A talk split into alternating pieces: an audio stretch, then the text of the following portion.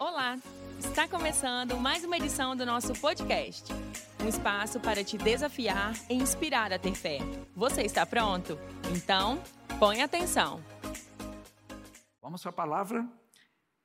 Nós já estamos já quase na metade do segundo livro de Samuel. Então hoje nós vamos em 2 Samuel, capítulo 11. E o tema de hoje é o pecado e suas consequências. Eu não vou perguntar aqui quem já pecou, porque a resposta é positiva, todos nós. Eu não vou perguntar aqui quem nunca mais pecou, para ninguém mentir. Né? Aquele que disser que não tem pecado, o fez mentiroso. Só que hoje eu quero olhar com vocês sobre o pecado e suas consequências na vida de Davi. E dentro desse estudo de, sobre pecado, né, a doutrina do pecado, na, na teologia nós chamamos de a martiologia, né, nós precisamos extrair os princípios de Deus, porque se eu não souber o que é pecado, se eu não cuidar da minha vida a respeito de pecado, eu posso estar colocando a minha salvação em risco. Posso estar colocando o meu relacionamento com Deus em risco. Né? E o pecado ele tem penalidades. O pecado tem consequências. Né?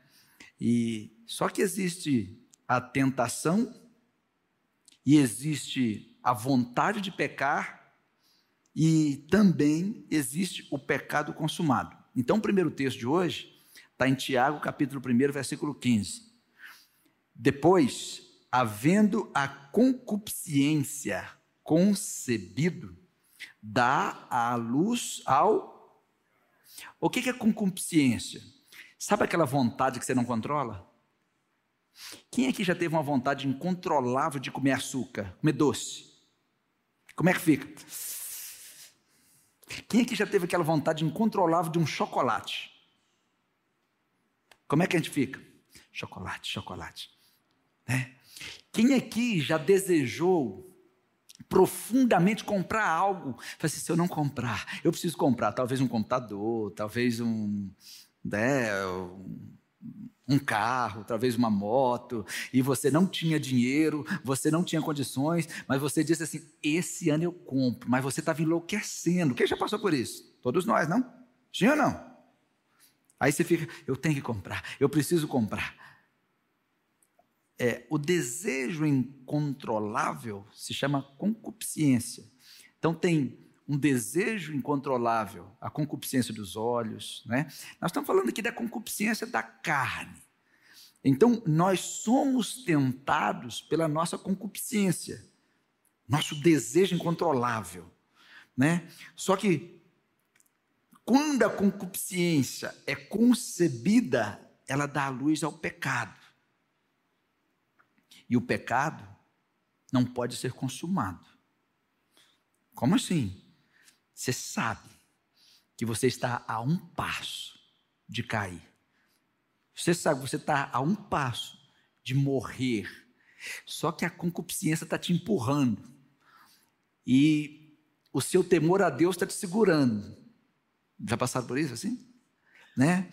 O pecado te empurra com o seu desejo, o seu desejo, porque Deus disse, Deus disse para Caim: o seu desejo é contra ti, o seu desejo é contra ti, compete a ti dominá-lo. Todos comigo, o meu desejo é contra mim, compete a mim dominá-lo. A Bíblia não diz que é Deus que vai dominar o seu desejo. A Bíblia diz: o seu desejo é contra ti. Por exemplo, qual é o seu desejo hoje? Por que, que o seu desejo é contra ti? Porque ele te domina. Você quer ir para a esquerda, ele te faz ir para a direita. Você quer ir para a direita, ele te faz ir para a esquerda. Você diz, eu não vou, eu não vou, eu não vou, mas o seu desejo te controla. Ele leva o seu sono embora, ele leva a sua alegria embora, leva a sua estabilidade embora, e isso é a concupiscência, começa a te dominar. Só que, quando você der a luz ao pecado, e o pecado for consumado, o salário do pecado é a morte. Morte carnal e morte espiritual. Então, eu quero falar com vocês sobre pecado hoje. Mas quando a gente pergunta às pessoas assim, o que é pecado? É difícil responder. Porque pecado é um estado mal da alma. É quando a alma cedeu ao que é contra Deus. É quando a alma ignora o que conhece de Deus. É quando a alma ignora o que é bom, quando a alma ignora o que é correto, quando a alma ignora o que é santo e ela vive no estado mal. A pessoa que está no estado mal da alma, ela não tem mais temor a Deus. A pessoa que está no estado mal da alma, ela vai ceder à depravação, vai ceder à concupiscência. É porque é um estado mal da alma. Você não consegue simplesmente mais nem levantar a mão para cantar para o Senhor. O desejo de estar na presença do Senhor acaba. Porque a sua alma fica abatida. A sua alma fica olhando para o mundo. Aí você fica em desacordo com as leis de Deus. Como assim, pastor? Começa a transformar a coisa. O que para você é era alegria, vira tristeza. O que para você antes era luz, vira trevas. O que antes te dava vida parece que está te matando. E aquilo que era doce fica azedo para você. Então você começa a se afastar de tudo que é de Deus, começa a se afastar de tudo que agrada a Deus, porque está no estado mal da alma. E passa a viver, pessoa que vive em pecado, passa a viver de forma que desagrada a Deus. Né? É como o caso de Adão. Adão estava tão bem, ele estava num lugar tão bom que ele abusou tanto da sua liberdade que escolheu pecar. Ele escolheu pecar. É como um, um, uma pessoa que se distancia da igreja. A gente escolheu. A gente escolheu pecar. Né? Às vezes as pessoas dizem, pastor, tem que visitar mais. Quando você está no estado mal da alma, visita não resolve. A visita resolve quando a sua alma está bem de novo. Aí você recebe a visita, recebe o abraço, recebe o olhar. Se visita resolvesse, Deus visitava Adão todo dia no Éden. Não era todo dia? As visitas de Deus não segurou Adão no Éden. Hum? É? Porque Adão escolheu. E hoje, nós temos uma questão para resolver. Porque às vezes as pessoas pensam, pastores nunca pecam, líderes nunca pecam. E tem aquele crente, aquela crente, né, muito forte, isso aí nunca peca. Né? Não parece que algumas pessoas na sua vida não parecem aquelas pessoas da galeria da fé? Né? Assim, não, esse aqui, essa, esse tinha que estar na galeria da fé. Pela fé, né? Pela fé, o pastor Tiago vem aqui na Ibjetibá e eu olho para ele e falo assim, parece um anjo. Né? Pela fé, pela fé, pela fé. Não tem. Só que Aquele que, está, aquele que está de pé tem que se cuidar para que não caia. O que, é que a Bíblia está dizendo? Qualquer um de nós pode cair. Porque pessoas ungidas também caem. Quem são as pessoas ungidas aqui nesta noite? Você é uma pessoa ungida. Amém ou não? Quantos de vocês aqui estão cheios do Espírito Santo? É a presença do Espírito Santo que garante a unção. Alguns são dados para a igreja, para outros ministérios, não é disso que nós estamos falando.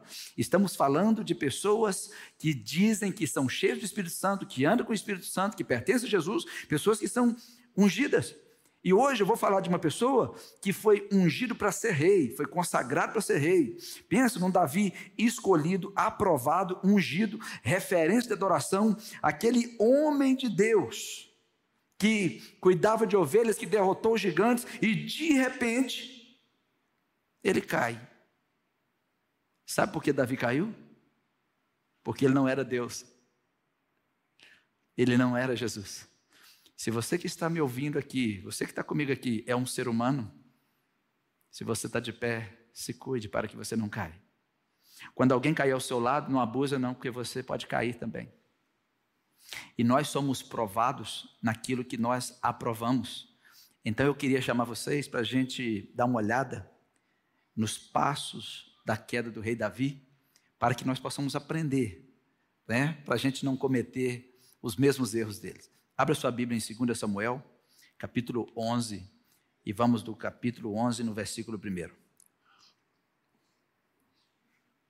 E aconteceu que, tendo decorrido um ano, no tempo em que os reis saem à guerra, enviou Davi a Joabe, e com ele os seus servos e a todo Israel. E eles destruíram os filhos de Amon e cercaram a Rabá, porém Davi ficou em Jerusalém. Até aqui. A gente deixa aberto aí que eu vou, vou seguindo com vocês.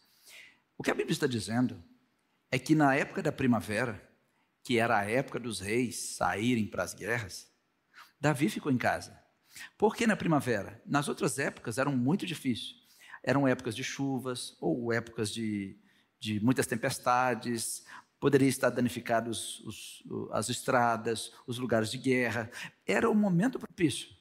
E a Bíblia está deixando claro que naquele tempo em que Davi deveria estar no campo, no tempo que Davi deveria estar lutando, no tempo que Davi deveria estar na guerra, Davi ficou em casa era para Davi estar no campo de batalha. Então ele enviou Joabe, enviou a arca do Senhor e enviou o exército.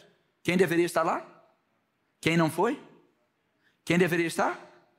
Quem não foi? Já passou por isso?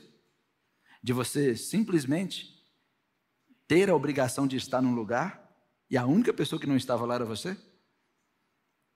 Já passou por isso de ver as pessoas estarem em lugares que não era para elas estarem? Quando na realidade elas deram lugar para que o inimigo as derrubasse.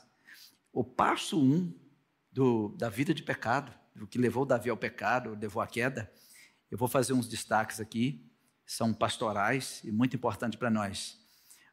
O passo, o primeiro passo que Davi deu para a queda dele na vida de pecado foi quando ele ignorou sua responsabilidade de estar na guerra. Ele ficou em casa. Ele ignorou a responsabilidade dele de estar no lugar aonde Deus esperava que ele estava. Ele enviou o general, ele enviou a arca do Senhor e ele enviou o exército. Então isso quer dizer que a presença do Senhor já não estava onde ele estava, porque ele enviou a arca e a arca representava a presença de Deus.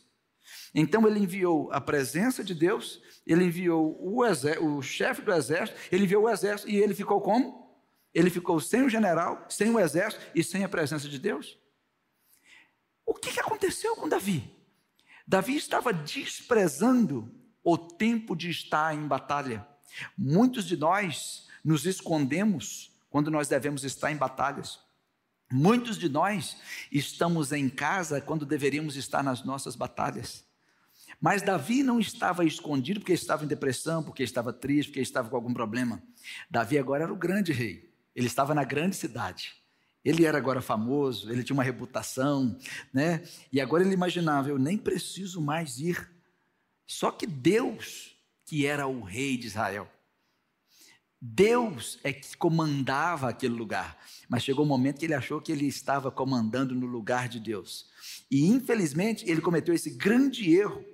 E esse foi o primeiro passo que ele deu em direção à sua queda porque era o tempo dele, era o momento dele.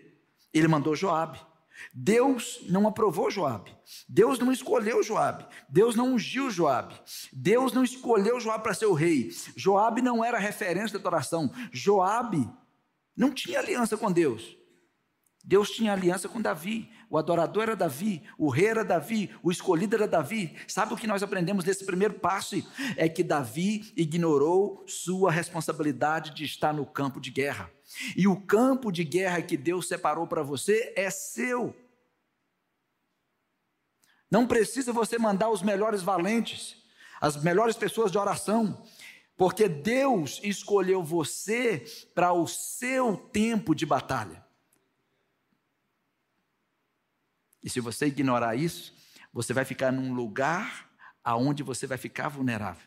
Porque Deus estava no lugar da batalha. O exército estava no lugar da batalha. E quem não estava? Quem deveria estar. O rei não estava lá. Mas o que isso tem a ver?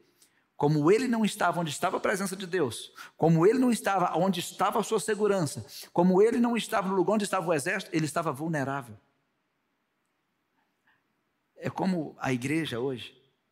Se você não está envolvido na oração, se você não está envolvido na adoração, se você não está envolvido na congregação, se você não está servindo, se você não está dando fruto, com certeza você é a pessoa mais vulnerável da igreja. Verdade ou não? É a pessoa mais vulnerável. Por quê? As pessoas que não estão envolvidas, que não estão trabalhando, as pessoas que não estão frutificando, a árvore não está dando fruto.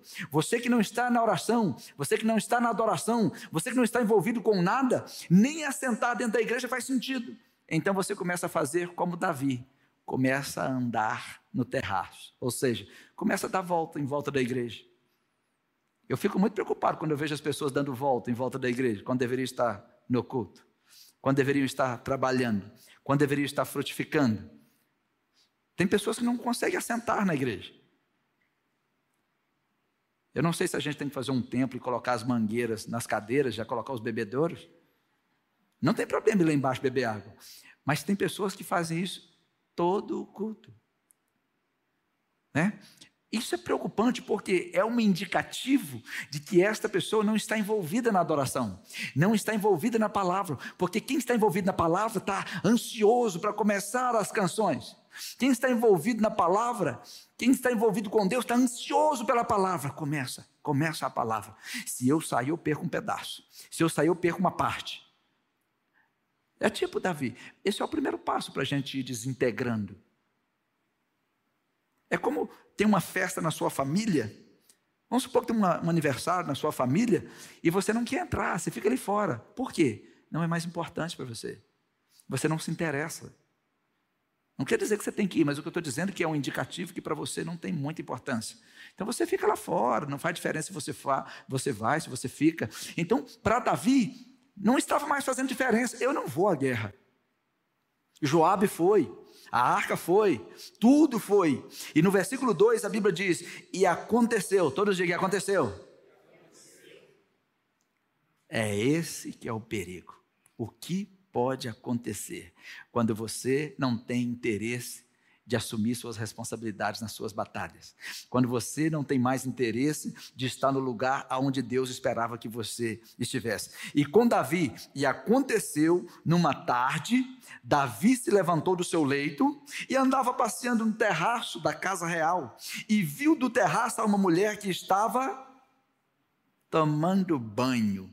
E era esta mulher muito formosa à vista. Sabe qual foi o segundo passo que ele deu? O segundo passo ele deu em direção à luxúria. Quando eu falo de luxúria, não estou falando de luxo, de riqueza. A palavra luxúria significa tendência excessiva ao desejo sexual. A palavra luxúria está ligada à imoralidade sexual. Um dia eu passei na rua, vi uma loja escrito luxúria. Eu não sei se é um sex shop ou se é uma loja de roupa. Porque se for sex shop, sex shop o nome está correto. É porque é para incentivar a tendência ao desejo sexual. Porque luxúria significa isso. Talvez o dono também colocou sem saber, né? achando que era roupa luxuosa, né? mas não tem nada a ver uma coisa com a outra. Só que esse passo que Davi deu é um passo que muitas pessoas estão dando. Porque Davi, como ele não estava onde Deus esperava que ele estava, ele faz o que muitas pessoas fazem. Como você não está onde Deus espera que você esteja, como você não está envolvido nas batalhas que Deus espera que você envolva, como você não assumiu suas responsabilidades, fica fácil. Só que você esquece que algo pode acontecer. Assim como as pessoas que não estão desinteressadas estão andando, estão passeando, ele estava passeando no terraço da casa real. E o que, que ele viu? Uma mulher tomando banho. Ele viu uma mulher tomando banho. E a Bíblia diz que ela era formosa. Ele estava observando uma mulher se lavando. Os homens sabem que os seus olhos são o primeiro passo para desejar o envolvimento. As mulheres não. As mulheres é o ouvido. Mas os homens precisam se lembrar: os olhos dos homens, o olhar de um homem é o primeiro passo para desejar um envolvimento. Hum. Por isso que Jó, no capítulo 31, versículo 1, Jó faz uma declaração assim: fiz acordo com os meus olhos. Qual acordo que ele fez? De não olhar com cobiça para as moças. Fiz acordo com os meus olhos. Porque, no caso de Davi, Davi não estava preocupado com os homens que estavam morrendo na batalha. Porque agora, os olhos dele levaram ele para outro lado. Ele poderia estar preocupado: será que está todo mundo vivo? Será que está todo mundo lutando? Ele não estava preocupado mais com o resultado da guerra, ele agora estava distraído com a luxúria. O que significa luxúria? Todos significa luxúria?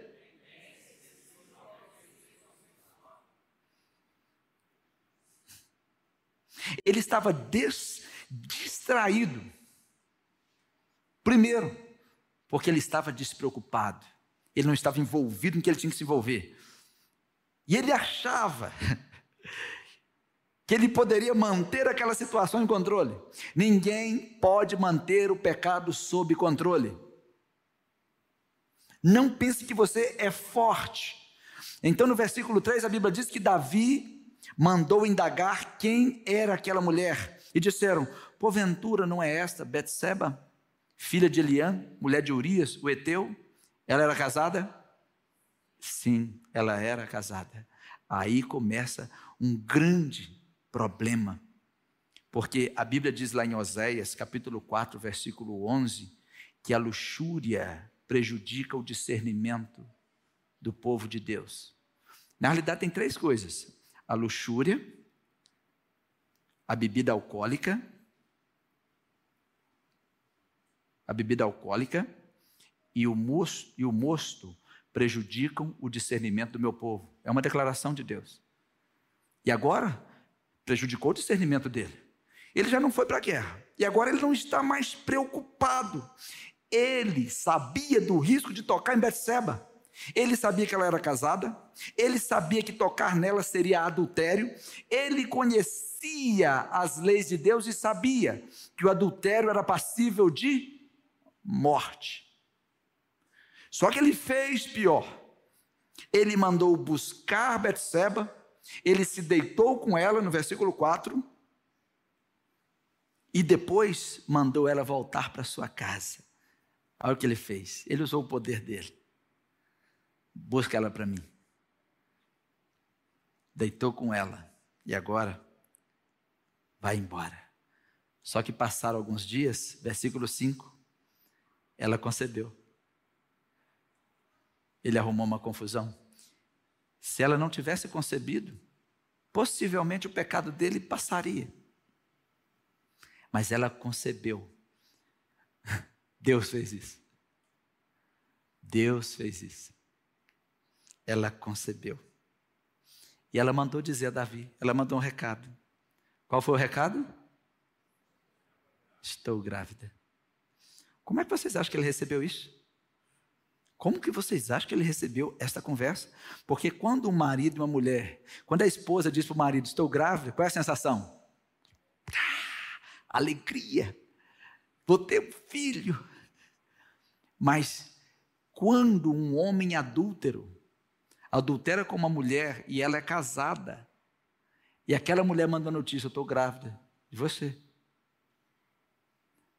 Todos sabem que tem algo errado tem um crime diante de Deus agora. Tem um problema, não é? Porque a gravidez revelaria o pecado de Davi. A gravidez não permitiria que o pecado de Davi ficasse oculto. Só que aí começa o grande desespero de Davi. Não tinha como ele dizer: Uau, eu vou ser pai de novo. Não. Só que agora ele entrou no passo um, que foi ignorar o lugar dele, aonde Deus esperava que ele estava, porque ele era um homem de Deus.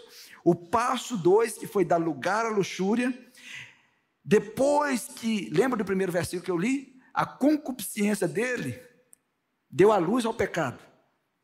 E ele foi conceber o pecado. Então agora começa a trazer morte para a vida dele. Sabe qual era o maior medo de, de Davi agora? Ele nem foi orar, nem foi falar com Deus. Ele queria preservar a reputação dele. Ele queria preservar o nome dele, porque todos vocês que estão comigo aqui desde 1 Samuel ouviram falar de um Davi, gente boa, né? Pastor de ovelhas. De pastor de ovelha foi ungido por Deus, derrubador de gigante, foi escolhido, foi aprovado, rei de Judá, venceu batalhas, rei de Israel. Que homem, que homem maravilhoso. Mas de repente, algo entrou no coração dele. O primeiro passo que ele deu foi deixar de lado as suas responsabilidades de lutar as guerras que Deus esperava que ele lutasse. Ele deu o segundo passo, no caso dele, de dar lugar à luxúria. A coisa mais fácil é dar lugar à luxúria. Olhar para a pessoa que não é seu cônjuge, tocar em quem não é seu cônjuge, seja você solteiro, seja você casado. Porque é isso que Satanás espera. Aí ele deu o terceiro passo. Ignorou a palavra de Deus. Deu lugar à luxúria. Concebeu o pecado, ele parte para a depravação. Vocês já ouviram falar dessa palavra, depravação da humanidade? Só que a palavra depravação aqui é a mesma palavra no, quando você vai falar de pecado em qualquer lugar. A depravação é quando você perdeu o temor.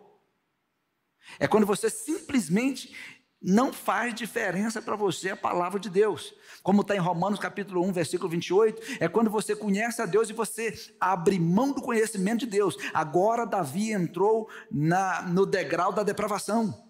E a, depra, a depravação faz você ter tendência para o mal. Só que quem está no estado da, da depravação não acha que está no, depra, no estado de depravação. Pensa que está se protegendo. Pensa que está, não, eu estou fazendo isso porque aconteceu isso. Então, o, o que, que Davi ia fazer agora? A esposa não era esposa dele. O menino era dele, mas a mulher não era dele. Ele sabia que, diante da lei, os dois deveriam ser mortos. Como se livrar desse grande problema? Como é que se chamava o esposo dela? Urias. Quem era Urias? Era um soldado leal a Davi. Ele estava lá na batalha. Quem deveria estar na batalha? Davi. Quem não estava? Davi. E o homem que estava lutando por ele, o homem que estava lutando as batalhas dele, estava lá na batalha. E ele estava invadindo a casa desse homem. Ele estava tocando na família desse homem. Só que o pecado ele faz isso. O pecado vai te enganando e quando você menos espera, você está tipo numa areia movediça. Quanto mais você se mexe, mais você afunda. É assim, não é, gente? Estou dizendo que todos nós já passamos por isso. Eu não estou acusando ninguém. Nós estamos refletindo na palavra para a gente tomar posição, para a gente se vigiar mais, porque quando a gente entra no pecado, parece areia movediça. No versículo 6, Davi mandou falar com o general dele: fale com Joabe envia-me Urias, o Eteu. E Joabe fez o quê? Enviou Urias. Eu fico imaginando Urias lutando e Joabe chega, o rei quer te ver. Ele deve ter ido todo alegre. Só que agora eu estou falando de um rei ungido por Deus. Estou falando de um homem ungido que está em estado de depravação. Querido, lute para que você não caia no estado de depravação. Se você errou no passo 1, um, conserte rápido. Se você errou no passo 2, corre, conta para Deus. Confessa, deixa, porque senão você vai continuar afundando. Lembra da areia movediça? Você vai continuar afundando, porque na hora que você chegar no estado de depravação, é quando você faz qualquer coisa para se livrar da culpa. É quando você faz qualquer coisa para tentar provar que você está certo.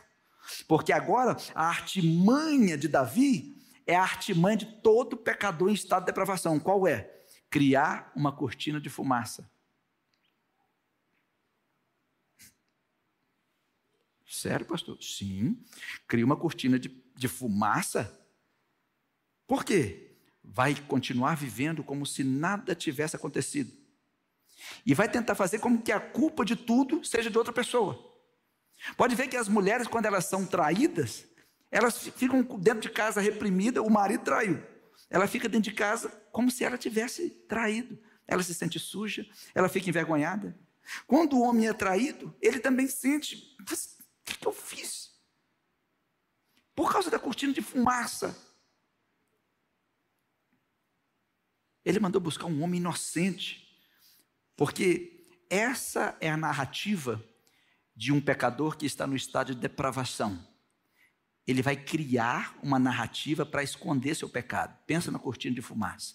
No caso de Davi, ele mandou buscar o inocente Urias, porque as pessoas culpadas, elas convidam inocentes para suas casas para criar aquela cortina de fumaça e dizer: a culpa nunca foi minha, eu nunca fiz nada. Né? Vem tomar um cafezinho comigo. Vem cá que eu quero saber como é que você está. É como Davi chamando Urias. Né? Vem jantar comigo. Vamos dar uma volta no shopping. Vamos dar uma volta no meu carro. Vem, Urias. Né? Eu só quero saber como está Joabe e a guerra. Eu quero saber como é que estão as coisas. Essa é uma artimanha do estado de depravação. A pessoa não tem coragem de dizer: eu pequei, eu errei, mas é mais fácil criar a cortina de fumaça. Aí o que aconteceu? Primeiro, ele se tornou mentiroso. O grande Davi se tornou um mentiroso. Por quê? Começou a criar narrativa para esconder o seu pecado. Segunda coisa que ele fez, ele se tornou um manipulador, porque ele começou a criar uma situação para transferir a culpa dele para outra pessoa que era um inocente. Porque se Davi fosse um rei pagão, sem Deus, tudo certo. Deus não ia fazer nada com ele. Mas Davi era ungido, era escolhido, era representante de Deus. Ele reinava sob as leis de Deus. E a lei de Deus dizia: não adulterarás, não cobiçarás a mulher do teu próximo. Não é isso que a lei de Deus dizia? E ainda diz. Só que ele não estava pecando contra Urias, ele estava pecando contra o Deus, o verdadeiro rei daquele reino. Ele deveria assumir seu pecado, confessar seu pecado e deixar mas ele estava movido pelo espírito de depravação. Só que aí está lá Urias. Sabe o que protegeu Urias? A lealdade de Urias. Ele era leal. Versículo 8. Disse Davi a Urias: Vai para sua casa, lava os teus pés. Sabe o que ele estava dizendo? Toma um banho e vai se encontrar com a sua esposa. Quem era a esposa dele? Betseba. O que, é que Davi estava fazendo? Armando para ele, mas se passando como? Como seu amigo, se passando como alguém que gostava dele. Oi, pessoas que estão no estado de depravação no pecado, ela vai se passar como seu amigo para tentar transferir a culpa, né? Lava os teus pés, saindo Urias da casa real, do palácio, Logo lhe foi mandado um presente da mesa do rei. Olha o que Deus estava fazendo. Olha, desculpa, olha o que o rei estava fazendo, Davi. Recebe esse presente. É um presente real. Urias, uau! Ele persuadiu Urias para ir para casa, deitar com Batseba. Porque se ele fizesse isso, Davi ia dizer que o filho era de Urias. Ele sairia ileso. Ninguém poderia culpá-lo. Urias não foi para casa. Sabe onde Urias ficou? Sabe onde ele dormiu? Na porta do palácio. Na porta. Porque ele era leal ao seu general, leal ao exército, leal à arca do Senhor e leal ao rei. A lealdade de Urias estava protegendo. A sua lealdade vai te proteger. A sua lealdade a Deus. Davi estava perturbado pelo pecado, mas Urias era protegido pela lealdade. Hum.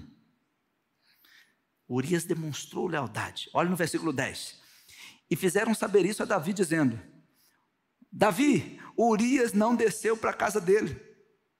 Então Davi foi até Urias e falou para Urias: Não vens tu de uma jornada? Por que não desceste a sua casa? E disse Urias a Davi: A arca, Israel, e Judá ficaram em tendas, e Joabe, meu senhor, e os servos do meu senhor estão acampados no campo, e eu hei de entrar na minha casa para comer e beber, para me deitar com a minha mulher, pela tua vida e pela vida da tua alma, não farei tal coisa. Que homem fantástico! Davi estava planejando contra ele, mas ele, por lealdade a Joabe, lealdade à arca do Senhor, lealdade ao exército, lealdade, ele disse: Eu descerei para minha casa enquanto os meus amigos, enquanto o meu general, enquanto todos estão lá no campo de batalha em tendas, eu vou para minha casa. Ah, ah. Ó rei, pela tua vida, pela vida da tua alma, não farei tal coisa. Urias era leal. Mesmo sem saber, a lealdade de Urias estava protegendo ele. Talvez eu fale com alguém que está cansado de ser leal. Está cansado de ser verdadeiro. Não se canse de fazer o bem. Não se canse de ser leal, porque um dia você vai ver o fruto da lealdade. Qual é o fruto da lealdade? Proteção de Deus. Deus, prof... Deus protege os leais. Davi estava perturbado. Davi era para estar com vergonha. Porque Urias estava demonstrando a lealdade que era para estar nele. O Davi que nós conhecíamos até 2 Samuel 10 era um Davi leal, cuidadoso, bondoso. Mas de repente você está vendo um, um, um Davi traidor, mentiroso, depravado. Ele se tornou traidor. Como ele não conseguiu fazer Urias deitar com a sua esposa, como ele não conseguiu fazer Urias ir para casa, porque assim ele se livraria, o que, que ele fez? Versículo 12: Então Davi chama Urias e fala com ele: Demora-te aqui hoje, amanhã eu te despedirei. Urias, pois, ficou em Jerusalém aquele dia e o seguinte, e Davi o convidou para comer, para beber, e o embebedou. Que, que Davi fez? Embebedou Urias. Uau! E à tarde saiu a deitar-se na sua cama com os servos do seu senhor. Porém, não desceu à sua casa. Qual foi a tentativa de Davi agora? Davi tentou confundir a mente de Urias. Se eu embebedar ele, eu consigo levar ele para dentro de casa e deitar com a esposa dele. O pecado de Davi o cegou. Ele nem estava percebendo a lealdade de Urias. Porque Davi queria manter sua aparência, queria manter a sua influência de rei. Aí ele chega nesse plano de tentar embebedar Urias no seu banquete. Porque é assim que quem está no estado de depravação faz. Sabe o que essa pessoa faz? Olhem para mim. O que, é que Davi estava fazendo?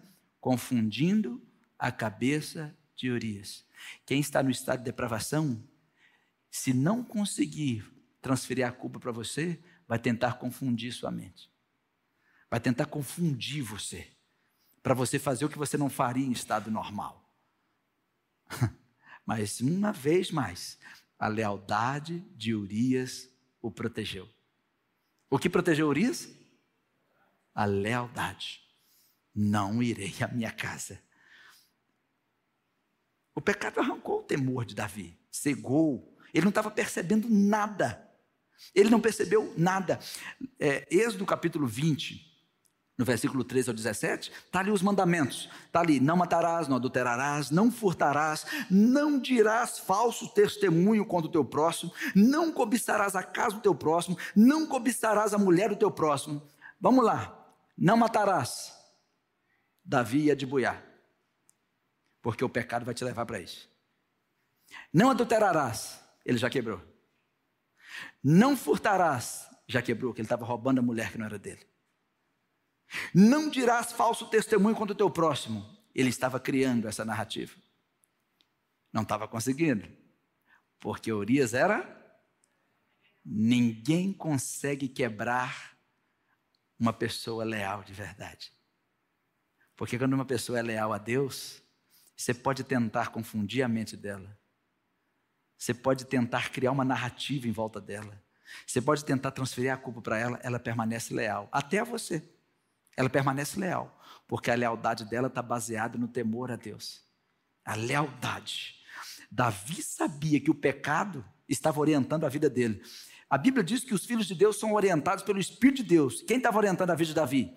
O pecado. E o pecado ficava na mente dele: mate, adultere, furte, seja falso, cobice, sem ele perceber. Porque, como ele não conseguiu nada daquilo, qual era o plano agora? Se eu não conseguir confundir, se eu não conseguir passar para ele a culpa, ele tinha um plano terrível. Você nunca esperaria isso de Davi. O plano agora era O plano agora era? O plano agora era matar Urias. Qual de vocês esperaria isso de Davi? Algum de vocês? Vocês percebem que vocês vão se surpreender com as pessoas durante a sua vida?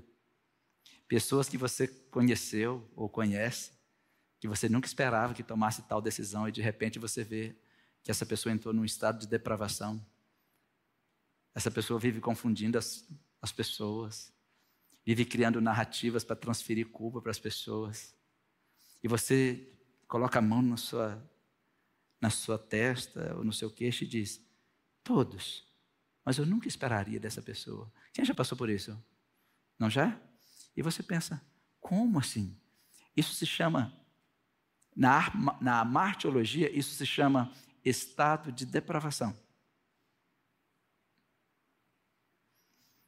Isso está bem descrito em Romanos, mas nós não vamos entrar muito nisso aqui hoje, porque nós estamos no livro de Samuel. Quando a gente chegar em Romanos, a gente, a gente aprofunda um pouquinho. Mas eu estou falando de um Davi que era puro, que agora cobiçou a esposa de Urias, roubou a esposa de Urias, adulterou com a esposa de Urias, e agora ele quer matar Urias e criar um falso testemunho. Porque se Urias morrer, ele vai pegar a esposa e assumir o filho. Ninguém vai saber que era dele. Era um falso testemunho. Ele estava despedaçando os mandamentos de Deus. E quando a pessoa está no estado de depravação, a palavra de Deus ele despedaça mesmo. Quando a pessoa está no estado de depravação, ela passa a não se importar com a morte das outras pessoas. Começa a dizer que a morte das outras pessoas foi até uma coisa boa. Você tem que tomar cuidado para você não estar nesse estado de depravação, porque a depravação faz você desejar a morte do outro. No versículo 14, e sucedeu que pela manhã Davi escreveu uma carta a Joabe. E quem levou? Urias. Urias agora estava escrevendo uma carta que era que era o quê? O que que Urias estava levando na mão? O que, que Urias estava levando na mão? A sua sentença de morte. Olhe para mim. Sabe o que eu aprendo aqui? Davi era tão, tão bom, só que a depravação entrou no coração dele. Eu aprendo que Deus diz na sua palavra. Não confie nos homens. Seja fiel a Deus, leal a Deus. Ame os homens. Ame as pessoas. Mas confie em Deus. Por quê? Porque todos nós somos carne. Qualquer um de nós pode ficar decepcionado um com o outro. Davi era tão bom, como ele ficou tão ruim? É quando o coração dele ficou cheio de pecado. A depravação agora fez dele o quê? Um homem capaz de matar a outra pessoa. Um homem capaz de matar outra pessoa para se livrar da culpa do seu pecado. Só que Deus estava assistindo aquilo. Urias agora pegou da mão do seu rei a sua sentença de morte. Olhem para mim. Vai chegar um dia em que vocês estarão conversando com alguém e essa pessoa vai fazer você confiar tanto nela que você vai sair com a sua sentença de morte na mão, achando que essa pessoa está cuidando de você. Qualquer pessoa que disser que está cuidando de você, mas ela está quebrando os mandamentos de Deus, não é verdade. Ela não está cuidando de você. Ela está cuidando dos próprios interesses. Um homem de Deus e uma mulher de Deus está sempre cuidando de você a partir da palavra de Deus. Quando uma pessoa diz que está cuidando de você, desejando a morte de outro, falando ou diminuindo outra pessoa, você não sabe, mas você também está recebendo uma sentença de morte na sua mão, porque você pode seguir esta pessoa simplesmente por causa de narrativas que foram criadas. A gente vê isso há, há décadas. É assim que funciona. Infelizmente, é assim que funciona. Funciona no, no, meio empresarial, no meio político e, infelizmente, no meio do povo de Deus também. Só que agora ele mandou na mão de Urias a sentença de morte. Escreveu na carta dizendo: Coloca Urias na frente da maior força de peleja. Retirai-vos de trás dele para que seja ferido e morra. Coloca Urias no lugar onde ele vai morrer. Joab observou bem a cidade, pôs Urias no lugar onde sabia que havia homens valentes. Qual que é a orientação? Não foi Deus falando com Davi. Não foi o Espírito de Deus falando com Davi. E a Bíblia não diz que foi Satanás que foi lá falar com Davi também, não. Era um coração depravado. Um coração que estava agora recheado de pecaminosidade, que estava ouvindo as orientações do pecado. Qual era a orientação do pecado? Crie manobras que levem essa pessoa até a morte. Então, Davi mandou colocar Urias onde ele seria atingido. Outra orientação do pecado: crie manobras para criar um falso testemunho. Que se ele morrer, eu posso dizer que esse filho era de Urias. Você sabia que isso acontece no dia a dia? Quantos homens que adulteram e o pecado diz para ele: chega em casa e briga com a esposa. Por quê? A esposa vai mandar ele embora e ele vai dizer que saiu por quê? Foi porque ele adulterou? Eu saí porque ela me mandou embora. É por isso que eu estou com essa outra. Isso é falso testemunho. Ele não foi verdadeiro. Ele ou ela, tanto faz. Entende isso? Né? Às vezes a pessoa trai uma outra, seja na amizade, seja como igreja, seja como cônjuge, seja como namorado. E qual é a orientação do pecado? Briga. Porque depois da briga, você vai poder escolher um culpado. Finja que a culpa é do outro. Finja que a culpa é da briga. Eu estou nessa estrada há algum tempo e a gente vê muito isso. Muito, mas muito isso. Às vezes você está com raiva de uma pessoa. Olha só. Você às vezes nem está com raiva. Às vezes você quer se livrar de uma pessoa. Você coloca ele na frente das suas batalhas. Fingindo que gosta dele. Fingindo que gosta dessa pessoa. Mas para quê? Para ela morrer e você criar um falso testemunho, para ela morrer espiritualmente, ou ela morrer carnalmente, né? Essas coisas precisam de muito discernimento. Quantas pessoas que você conhece que foi lá e entrou numa briga que não era dela, mas na realidade te colocaram lá. Vai lá para você resolver para mim, vai lá e faz isso para mim. Você não pode.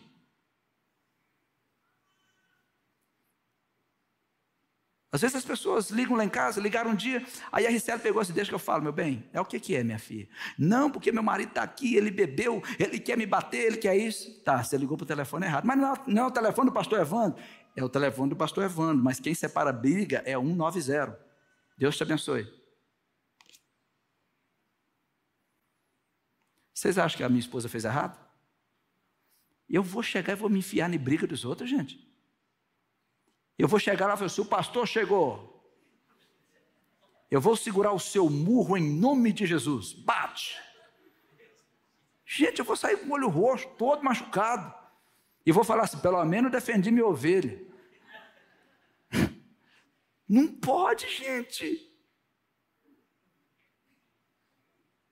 A gente faz muitas coisas, mas entrar em briga a gente não aguenta, não. Essa mulher nunca mais voltou na igreja. Ela foi para outra igreja. Porque ela achava que eu tinha que ser Urias para ela. E um homem de Deus, uma mulher de Deus vocês são, vocês têm que saber quando Davi está usando Urias. Eu não vou lá para alguém criar um falso testemunho. O pastor estava lá. O pastor sabe como foi a batalha. O pastor foi, sabe como foi a briga. Um dia eu estava lá, no, eu fui no fórum, fui intimado. Quando eu cheguei, o juiz falou assim, pastor, eu acho que o senhor não tem nada com isso. E eu nem perguntei o que, que era, mas aí ele falou. E ele disse, queria pedir desculpa, senhor, por ter te ocupado o senhor vir aqui. Eu não tenho nenhuma pergunta para o senhor. Nós que somos representando o reino de Deus, nós temos que saber nos comportar para que nós não criemos falso testemunho, para que nós não entremos em batalhas, para que o diabo não nos use para criar os seus falsos testemunhos. Só que Davi, ele estava no estado de depravação. E quando as pessoas estão no estado de depravação, elas não importam se você vai morrer espiritualmente. Elas não importam se você vai morrer carnalmente. Sabe o que elas querem? Transferir a culpa delas de algum jeito. Elas querem acabar com a culpa dela. É assim que funciona. Quando as pessoas estão com raiva do pastor, elas enfiam ele em batalha para ver se ele morre rápido. É, nós vamos fazer dele um Urias. Vocês, gente, é assim que funciona, mas deixa eu continuar para não ficar nisso. Não é? Sabe qual é o salário do pecado? Qual é o salário do pecado? Está em Romanos 6, 23. Porque o salário do pecado é a. É simples. Quem trabalha para o pecado receberá o seu salário, e o salário é a morte, seja morte espiritual, porque as pessoas que vivem no pecado, elas vão morrendo espiritualmente, morrem emocionalmente, morrem fisicamente. Pastor, a pessoa morre só na sua hora. Alguns sim, mas a Bíblia diz que o ímpio antecipa o dia da sua morte. A Bíblia diz que o justo prolonga os seus dias na terra. Nós não vamos nessa, entrar nessa conversa agora, mas quando, quando é que o pecado tem sucesso? Quando acontece a morte, quando morre uma igreja, quando morre uma pessoa espiritualmente, o pecado está tendo sucesso.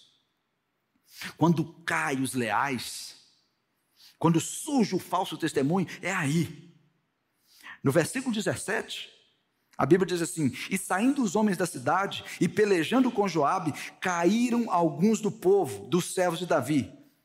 Morreu também Urias, o heteu. Então enviou Joabe e fez saber a Davi todo o sucesso daquela peleja. Olhem para mim, põe atenção. Davi agora não estava esperando o sucesso do exército. Davi agora não estava esperando o sucesso de Israel. Davi agora não estava esperando que agora Israel saísse vitorioso daquela batalha. Sabe qual agora? Sabe pelo que Davi estava torcendo? Alguém sabe? Ele estava torcendo para que Urias morresse. Eu estou ensinando coisas para vocês que é puramente Bíblia. Quando a depravação do pecado atinge o coração de uma pessoa, ela agora não está preocupada com o sucesso da igreja. Ela agora não está esperando que a igreja vença, que a sua família vença. Quero saber se Fulano caiu. Eu quero saber se Urias morreu. O sucesso de Davi agora seria a morte de Urias, uma pessoa leal a ele. Uma pessoa que nunca se levantou contra ele.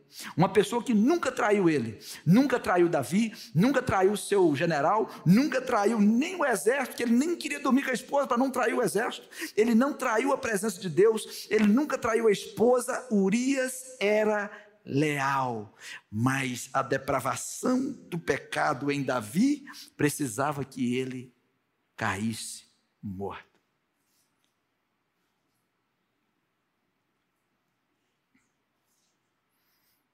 A depravação faz você desejar a morte das pessoas até que você crie um falso testemunho.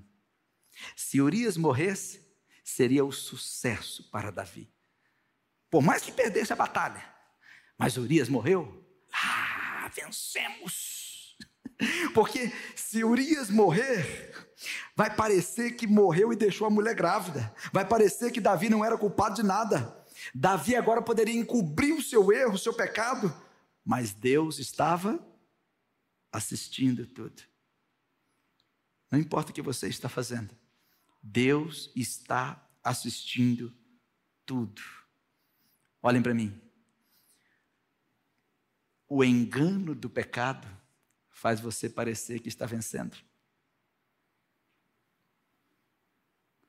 A depravação, o nível de depravação do pecado faz você parecer que está vencendo, parece que você está ganhando. Sabe aquelas pessoas que dizem assim: eu saio da igreja, minha vida está melhor.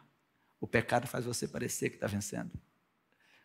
Depois que eu parei de dizimar, ofertar, depois que eu parei de me envolver com a igreja, a minha vida parece estar melhor. Eu nem tenho problema. O engano do pecado faz você parecer que está vencendo. Porque agora ninguém acusaria Davi. Davi agora está feliz, porque parecia que ele venceu. Versículo 26: Ouvindo, pois, a mulher de Urias que seu marido era morto, ele lamentou, ela lamentou a seu senhor. E passando o luto, enviou Davi e a recolheu para sua casa e se tornou a esposa de Davi e deu-lhe a luz a um filho.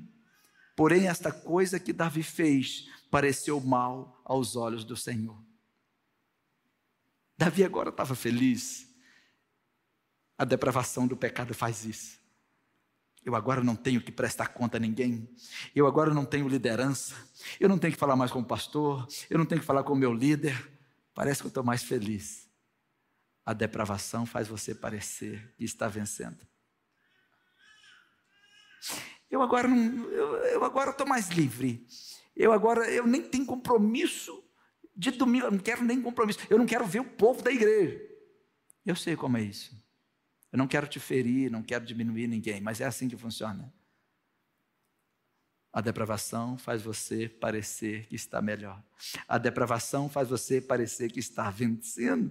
Davi teve sucesso aos seus olhos. Ele conseguiu o que queria. Conseguiu Betseba aos olhos dele, legalmente, porque o marido morreu. Eu vou cuidar dessa mulher, vou cuidar dessa criança, vou cuidar do que vai nascer. Agora ninguém o acusaria de assassinato, nenhum deles deveria morrer, porque o pecado faz isso. Faz isso. É como os cônjuges que se traem. Faz parecer que venceu. Eu consegui. Me livrei daquele traste. E Deus está de lá. Eu estou assistindo. Eu não mandei você sair de casa. Mas você, como Davi, eu venci.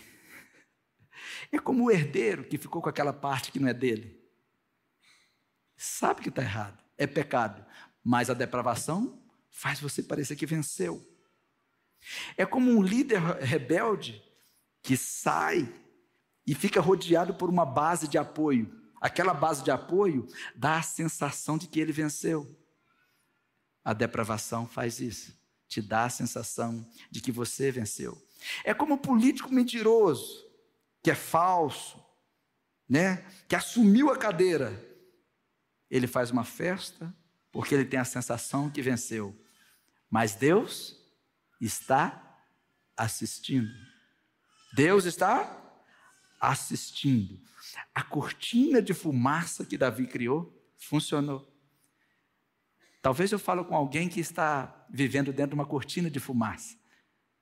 Parece que tudo que você faz não tem que prestar conta. Ninguém nem está vendo. Está fora dos olhos de Deus. Mas chega um momento que Deus desfará a cortina de fumaça. Se Davi fosse um ímpio, tudo certo. Se Davi fosse um rei pagão, tudo certo. Mas Davi era ungido, escolhido, aprovado. Você que está aqui, que é a igreja do Senhor, você é um homem de Deus, você é uma mulher de Deus, você é escolhido de Deus, Deus tem plano para você. E o que você fizer, dizendo que já foi ou é um homem de Deus, uma mulher de Deus, Deus vai remover a cortina de fumaça a qualquer tempo. Mas para quê, pastor? Para me humilhar? Não, para te restaurar. Deus não tinha interesse em matar Davi. Se ele tivesse interesse em matar Davi, ele mataria Davi. Mas se Davi morresse no meio daquela depravação de pecado, ele nunca mais teria o coração de Deus. Porque ele morreria sem Deus. E como é que Deus desfaz a cortina? Olha no versículo 1 do capítulo 12. E o Senhor enviou seu mensageiro. E o Senhor enviou Natã como assim, pastor? Deus não foi lá e desceu e disse: Davi, eu vim falar com você. Não, ele enviou o seu profeta, enviou um homem, um profeta, um servo dele. Só que Deus não falou nada com Davi. Deus falou com Natan. Natan, vai lá falar com Davi. Olhem para mim. Quando você vem à igreja, quando você vai ao culto, e você está ouvindo um pregador, Nesse momento você pode estar sendo Davi. O problema é quando você reage como Davi. Como? Vamos lá? E o Senhor enviou Natan a Davi, e apresentando-se ele a Davi, disse: Quero contar para você uma parábola. Havia numa cidade dois homens, um rico e outro pobre. O rico possuía muitíssimas ovelhas e vacas, mas o pobre não tinha coisa nenhuma senão uma pequena cordeira que comprara e criara. E ela tinha crescido com ele e com seus filhos. Do seu bocado comia, do seu copo bebia, dormia em seu regaço e a tinha como filha. E vindo viajante ao homem rico, deixou esse tomar das suas ovelhas e das suas vacas para assar para o viajante que viera a ele. E tomou a cordeira do homem pobre e a preparou para o homem que viera a ele. Então, nesse momento, Davi interrompeu. Olhem para mim, todos. Natan estava falando com ele. O homem rico tomou a ovelha do homem pobre. O homem rico tinha tantas ovelhas, mas ele tomou a única ovelha daquele homem pobre. Natan estava fazendo o que nós fazemos todos os domingos: pregamos. Todos os domingos Deus nos manda entregar uma mensagem, como hoje na quinta-feira. Todos os dias que você depara com um pregador, você tem que lembrar de Davi. Hoje pode ser o meu encontro com o meu Natan. O que Natan estava fazendo era pregando para Davi, como eu prego para vocês, como eu estou pregando agora para você. A questão é que aconteceu com Davi o que acontece com a maioria de vocês aos domingos ou às quintas-feiras. O que aconteceu? Davi parou, ele não percebeu que era com ele, ele achou que nem era com ele, porque ele era tão bom, né? Ele conseguiu, afinal, ele conseguiu que ninguém descobrisse que ele estava criando um falso testemunho. Ele percebeu que ninguém descobrisse que ele estava mentindo, roubou a esposa de Urias, mandou matar Urias. Ele assassinou Urias. Só que o reino não sabia. Mas Deus, Deus estava assistindo. Então Deus mandou o pregador. Deus mandou Urias. E enquanto Urias falava, a Bíblia diz, no versículo 5, então o furor de Davi se acendeu em grande maneira contra aquele homem e disse a Natã: Vive o Senhor, que digno de morte é o homem que fez isso. De quem que ele estava falando?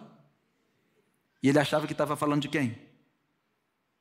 De outra pessoa. Será que ele é tão diferente de nós? Porque a maioria de nós vem no domingo, é verdade. O que o pastor falou é verdade. Serve mesmo para o irmão Joãozinho, que nem veio. O que o pastor falou é verdade. Serve para a irmã Marilda, serve para a irmã Maria, serve para a irmã Joana. Tipo Davi. A pessoa que faz um pecado desse merece a morte. Ah, se eu fosse Deus! E Deus está de lá, é com você que eu estou falando. Oi.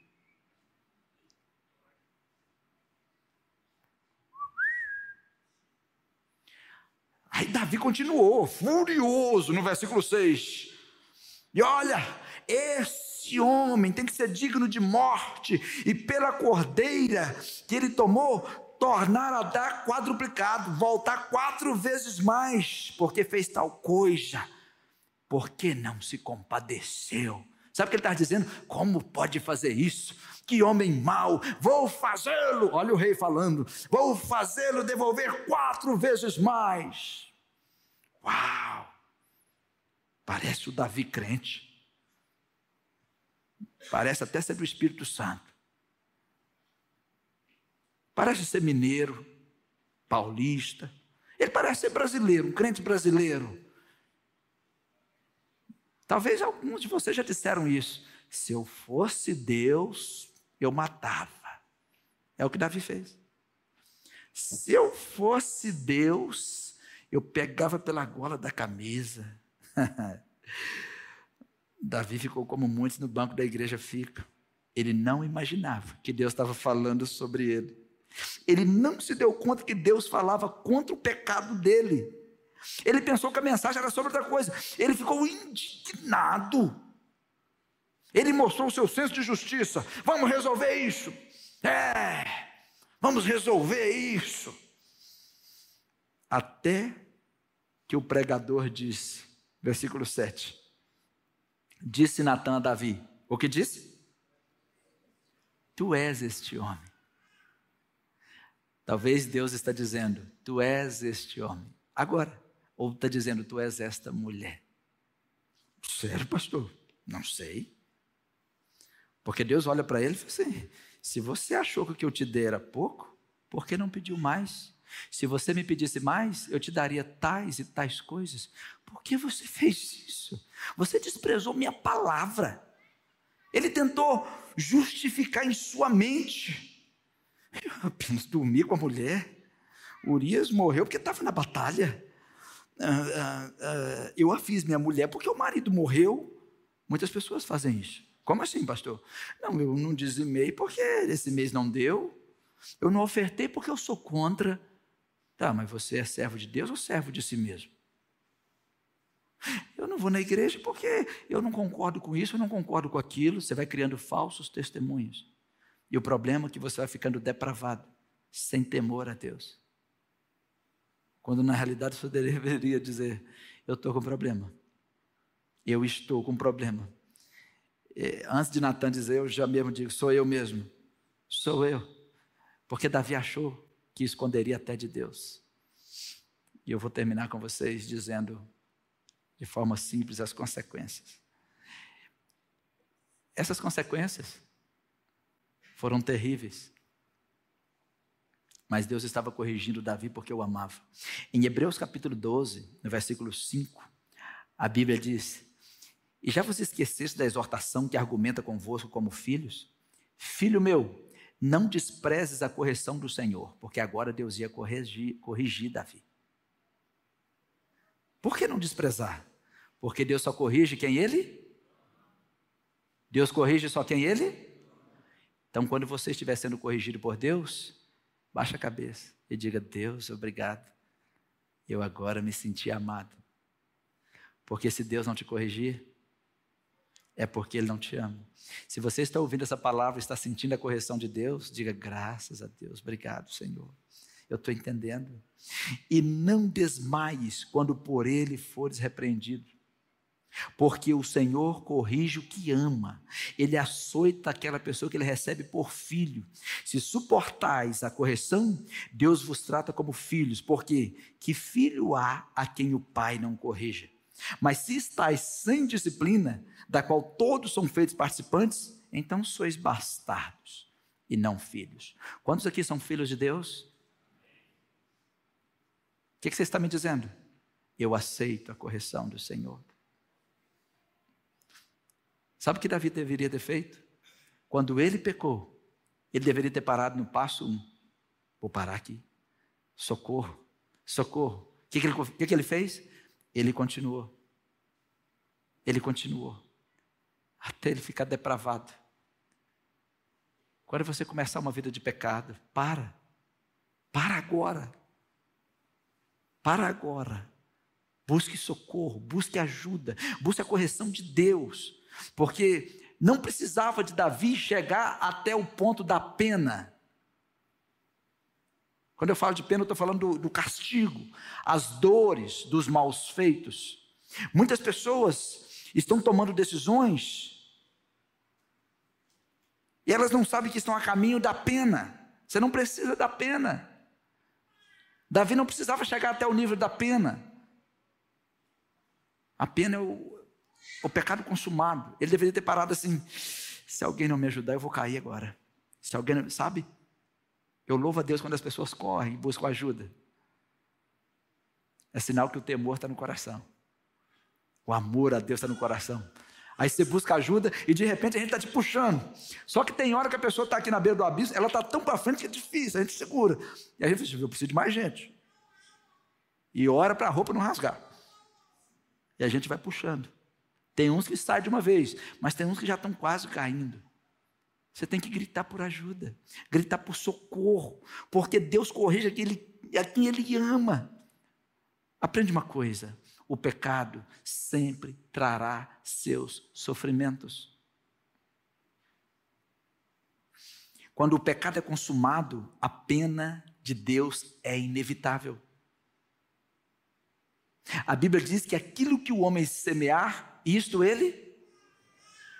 Mas é muito mais do que semeadura e colheita. Agora eu não estou falando de semeadura e colheita, eu estou falando de coisas mais profundas. Eu estou dizendo de uma pessoa que caiu no estado de depravação, consumou o pecado e agora está diante da pena divina. A Bíblia diz: a alma que pecar, essa morrerá. Deus corrige o crente e reprova o incrédulo. Se você é um homem de Deus, uma mulher de Deus, corre para a correção de Deus. Sabe quais foram as consequências do pecado de Davi? Foi grave. O pecado de Davi foi individual, mas as consequências foi geracional.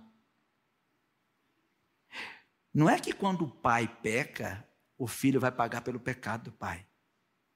Mas quando um pai e uma mãe peca, os filhos sofrerão por causa daquele pecado. Não paga por esse pecado, mas sofre por causa desse pecado. Se você é um filho do divórcio, se você é um filho de adultério, se você é um filho de que ou um, um homem, uma mulher que sabe que na sua família tem muitas cicatrizes de pecado, você sabe que atinge toda a família. Você sabe que atinge a todos. E no caso de Davi, Versículo 10, Deus começou a dizer: Agora, pois, não se apartará a espada jamais da tua casa. Sabe por que a espada jamais se apartará? Porque ele desprezou a Deus. Deus diz: Porque me desprezaste e tomaste a mulher de Urias, o Eteu, para a tua mulher. O adultério de Davi, Deus olhou para aquele adultério como um desprezo a Deus. O que significa a palavra adulterar? Quebrar aliança. Deus não fez uma aliança com Davi? Fez ou não fez? Que, que Davi estava fazendo? Desprezando a aliança com Deus. Por que, que o adultério só cabe a casados? Porque só casados têm aliança entre homem e mulher. Quando é solteiro é fornicação. Porque adultério significa quebrar a aliança, desprezar a aliança, despedaçar a aliança. E o nosso Deus é um Deus de aliança. Agora pensa, a espada não vai sair da sua casa. O que, que ele estava dizendo? A morte e o estado de revolta não vai sair da sua casa. Você liberou um espírito de morte na sua casa. Deus disse mais: suscitarei da tua própria casa o mal sobre ti. Deus estava falando com ele muitas coisas. O pecado de Davi ativou um espírito de adultério dentro da casa dele. Davi sofreria com a própria família. O bebê que nasceu de Betseba morreu. O príncipe Aminon estuprou a princesa Tamar. O príncipe Absalão matou seu irmão Aminon. O príncipe Absalão perseguiu o próprio pai, desejou matar o próprio pai e foi morto pelo general, amando do general de Davi. Vou falar muito de Absalão, não que é a nossa conversa de semana que vem sobre o espírito de rebelião.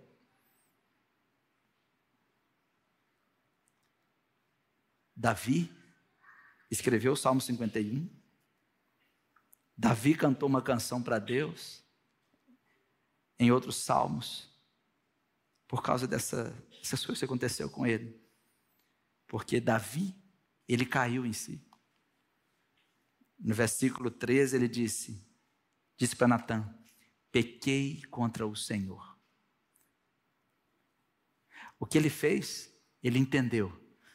Não foi contra Urias somente. Não foi contra Betseba. Não foi contra meus filhos. Não foi contra os meus súditos somente. Eu pequei contra todos eles. Mas principalmente por ser um homem de Deus, primeiro o pecado é contra Deus. Quantos aqui são homens e mulheres de Deus? Se você está me dizendo que é um homem de Deus, uma mulher de Deus, o seu pecado primeiro é contra Deus. Deus está olhando. Deus está olhando. Então, Deus falou através de Natan: Também o Senhor perdoou o teu pecado. Agora você não morrerá por causa do coração dele. A solução para os nossos pecados não é o nosso conhecimento. Senão você só precisa de um professor. A solução para os nossos pecados não é só mudar o meio em que você vive. Senão você só precisa de um benfeitor. A solução para o nosso pecado é Jesus. Jesus está esperando que você tenha um coração quebrantado e contrito. Como diz em Romanos 5,17. Porque se pela ofensa de um só, no caso Adão, a morte reinou por esse, muito mais os que recebem a abundância da graça e o dom da justiça reinarão em vida por um só, Jesus Cristo. Reinarão em? Ele está dizendo aqui, em vida. Em Jesus. Nós cometemos pecados, nós pecamos contra Deus quando nós damos lugar ao egoísmo. Egoísmo é quando você só está pensando em você. É quando você só quer decidir por você. E onde tem egoísmo não tem vida. Porque o egoísmo é quando você pensa só em você. E para ter vida, tem que receber e tem que dar. O egoísmo não quer dar, não quer ceder. Por que, que você agora está vivo? Porque você você recebe e você envia. Inspira e expira. O egoísmo só recebe. Não vai viver. Não tem vida aí. A vida consiste em respirar, que é receber e expirar. Se existe algum pecado que está te dominando, corre para Jesus. Não deixe acontecer o que aconteceu com Davi. Não deixe isso acontecer. Nós poderíamos falar de muitas coisas. Muitas frases que Davi disse, quando ele disse: Cria em mim, ó Deus, um coração puro.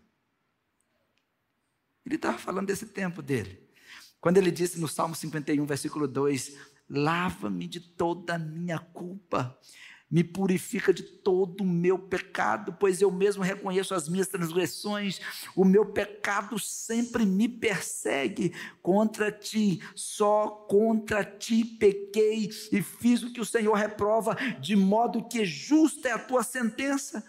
O Senhor vai ter, o Senhor tem, diante de mim, o Senhor tem razão em me condenar. Quando ele fez esta oração, Deus disse: Você não morrerá. Eu estou vendo o seu coração. Então, de tudo que Davi fez, Deus pode perdoá-lo. De tudo que você fez, Deus pode perdoá-lo. Pode ou não pode? Pode ou não, gente? Só existe uma coisa que não. Alguém lembra o quê? Existe algum pecado que Deus não perdoa? Existe algum pecado? Sim, existe. É o pecado mortal. É a blasfêmia contra o Espírito Santo. Está lá em Mateus 12, 31 e 32. Está em, Mar em Marcos 3, 29. Mas se você não blasfema contra o Espírito Santo, todos os outros pecados, lança aos pés de Jesus. Lança na cruz. Mas não consume. Pastor, então quer dizer que se eu consumar o pecado que eu estou pensando, eu vou ser perdoado amanhã? Sim. Mas, quanto custa? Eu termino dizendo para você que tem uma linha aqui. Estão vendo a linha? Só os inteligentes estão vendo. Quantos estão vendo essa linha? Que cor que é então? Cor de linha. Mas ela é tão fininha, né? Tem que prestar muita atenção. Olha essa linha. Eu vou segurar aqui, você segura aqui com seu olho essa linha. Então ela está aqui. Davi está aqui. Deus estabeleceu essa linha para Davi. Escolheu Davi. Ungiu Davi. Separou Davi. Davi tinha um, uma linha linda para ele caminhar. Deus fez uma aliança com Davi. Só que quando Davi chegou aqui, ele caiu. E Davi continuou aqui caindo. Só que quando Davi foi a Deus, Deus perdoou ele? Sim ou não? Sim, ele voltou para a linha. Agora a questão não é só ele voltar para a linha e continuar, é quanto custou esse tempo que ele caiu. Deus disse o que custaria. A espada não vai sair da sua casa.